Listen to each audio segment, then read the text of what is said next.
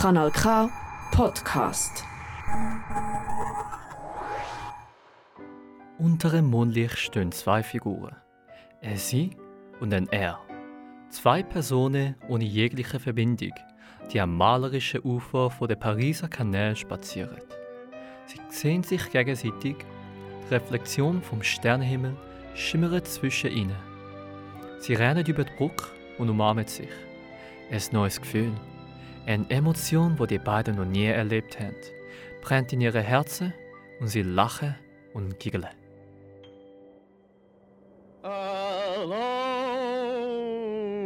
Zumindest sagt man, dass es so passiert. Ihr hört KNK. Das ist Podcast zum Monatsthema Sich verlieben im 2022. Mein Name ist Chong Jae Hyun. Als Amor für heute bringe ich euch ein Thema über die Liebe. Und zwar geht es um den Kern von etwas, wo die meisten Liebessuchenden von unserer Generation brauchen. Algorithmen. Was sind Algorithmen und was haben sie mit Liebe zu tun? Finden wir es raus. Kanal K. Kanal K. Eh. Liebe. Wie kommt es dazu? Wo finden wir die Liebe? In der schwarz-weißen Welt vom klassischen Film ist die Liebe etwas, was einfach passiert. Unter einem Mondlicht in Paris treffen sich zwei Fremde und verlieben sich. Liebe wird als etwas Übernatürliches dargestellt, ein Teil der menschlichen Seele. Aber leider können sich nicht alle einen Flug auf Paris leisten und ein Aufenthalt in New York für das erste Date ist auch nicht so realistisch. Unsere Generation ist von Schnelligkeit geprägt. Im Leben, wo große Entscheidungen nicht mit dem Stift, aber durch einen Swipe erledigt wird. Leute sind mit dem neuen Organ ausgestattet, ein Smartphone. Dating-Apps, die sind das neue Paris vor der Internetgeneration. Anstatt Forum Romanum gibt es Twitter. Die Bibliothek von Babel ist durch Google ersetzt worden. Dating-Apps wie Tinder, Hinge oder Bumble sind das neue Mekka für die Liebessuchende. Aber das Leben auf Dating-Apps, das ist nicht gerade Casablanca. Wie beim Förderband Sushi geht man ständig von Match zu Match. Auf jede Platte aufgelegt ist nur der Name, ein Bild und eine kurze Beschreibung. Nutzer müssen nur mit dem Links- oder Rechtsswipe der Irrgarten zur großen Liebe navigieren. Dating-Apps werden viel kritisiert.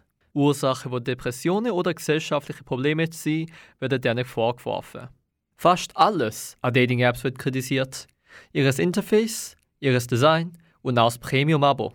Aber interessant ist das Wort, was immer wieder auftaucht. Algorithmen. Algorithmen. Ein Wort, wo man sicher mal in der Schule gehört hat. Aber es ist nicht klar, was das genau ist. Wenn man ein auf Google umsucht, findet man alles, was wissenschaftliche Aufsätze zu Videos von Verschwörungstheoretikern. Eine Keimwaffe von den Illuminati oder langweilige Operationen. Eins ist klar, Algorithmen beeinflussen Dating-Apps. Aber wie? Gehen wir einen Schritt zurück. Was sind überhaupt Algorithmen? Ich habe mit dem Professor von der FHNW, der Professor Manfred Vogel, darüber gesprochen. Ein Algorithmus ist im Prinzip eine Vorschrift, wie man irgendwelche Sachen berechnet. Und klar dabei ist natürlich, was die Algorithmen eigentlich können. Was können sie machen? Algorithmen werden normalerweise in einem Programm umgesetzt, also in einer Programmiersprache, wo nachher das Programm die Vorschrift quasi befolgt und nach dieser Vorschrift das Problem löst. Aber das erklärt doch nicht, warum es so eine Panik über den Einsatz von Algorithmen gibt. Einfache Vorschriften, um das Problem zu lösen. Das klingt relativ harmlos. Wie beeinflussen denn Algorithmen unser Leben? Wo werden die denn eingesetzt? Algorithmen werden an verschiedensten Orten eingesetzt. Zum Beispiel sie, wie sie äh, den nächsten Weg von A nach B finden, beispielsweise. Oder wenn sie etwas sortieren wollen, wie ich eine schnelle Sortierung machen kann. Oder eben, was ihr Thema ist, dass man Persönlichkeitsprofil aufeinander äh, probiert zu matchen. Oder eben Empfehlungssystem, wie man das von Netflix kennt oder von anderen Plattformen. Aha, und da haben wir es. Keine Vorschriften, die hinter allem stehen, was man im heutigen Leben so braucht. Von einfacher Navigation zu Dating-Apps. Das tönt verdächtig. Die Gefahr von Algorithmen auf den menschlichen Verstand wird heiß debattiert und untersucht. Zum Beispiel die Arbeit The Influence of Algorithms on Political and Dating Decisions. Es deklariert, ja, Algorithmen können Menschen überreden. Der Manfred Vogel erzählt, wie Algorithmen uns vom Hintergrund beeinflussen. Alles, was wir im Prinzip heute machen im täglichen Leben, ist am Schluss gleich durch einen Algorithmus beeinflusst. Also beispielsweise all die Informationen, die Sie auf dem Handy bekommen, ist personalisiert. Das heißt, dort sind Algorithmen dahinter, wo Ihnen die Informationen schicken, die könnten potenziell interessant sein für Sie. Wir sind heute überall von Algorithmen umgeben, auch wenn wir das gar nicht unbedingt merken. Und wie werden denn die Algorithmen auf Dating-Apps gebraucht? In einer Dating-App dort, äh, hat der Algorithmus die Aufgabe herauszufinden, welche Pärchen würden optimal zusammenpassen aufgrund von ihren Interessen, von ihren Präferenzen, auch vom äußerlichen Aussehen. Der Algorithmus ist ein Selling Point für viele Dating-Apps geworden. Zum Beispiel gibt Hinge an, dass sie den berühmten Geo-Shapley-Algorithmus brauchen. Der Geo-Shapley-Algorithmus ist mit dem Nobelpreis ausgezeichnet worden. Aber sind denn Dating-App-Algorithmen wirklich so fortgeschritten? Können sie eine Gefahr für uns darstellen? Wir haben mit dem Dating-App-Entwickler mal geredet. Nicolas Schotten ist ein Dating-App-Entwickler aus Basel und betreibt Lovetastic, eine Dating-App. Nicolas erklärt, was Lovetastic ist.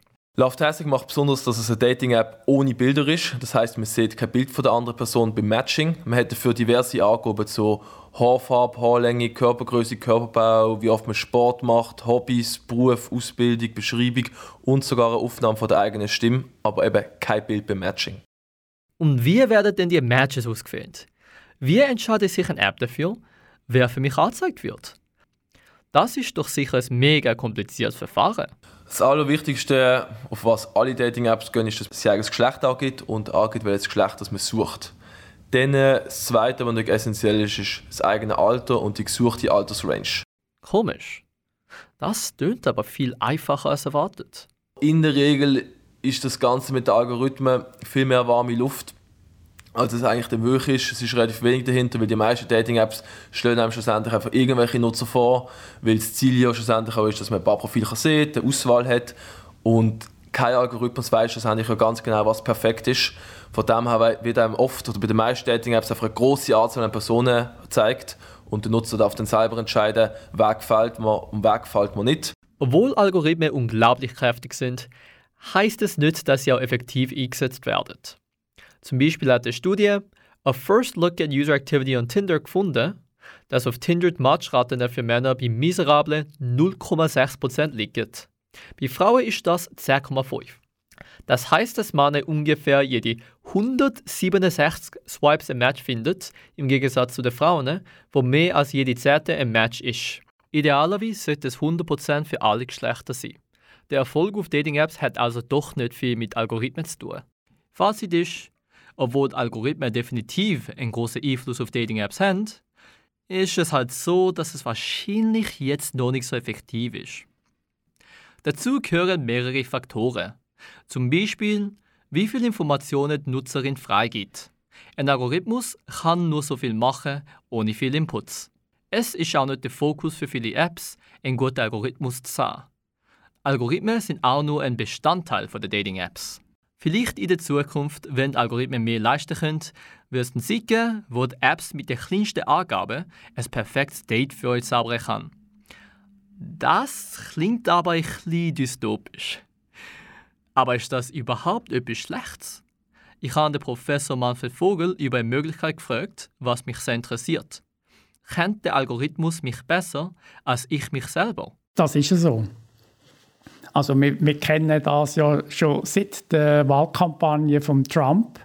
Und dort hat man schon gesagt, äh, das Internet kennt eigentlich Präferenzen der Leute besser als der Ehepartner.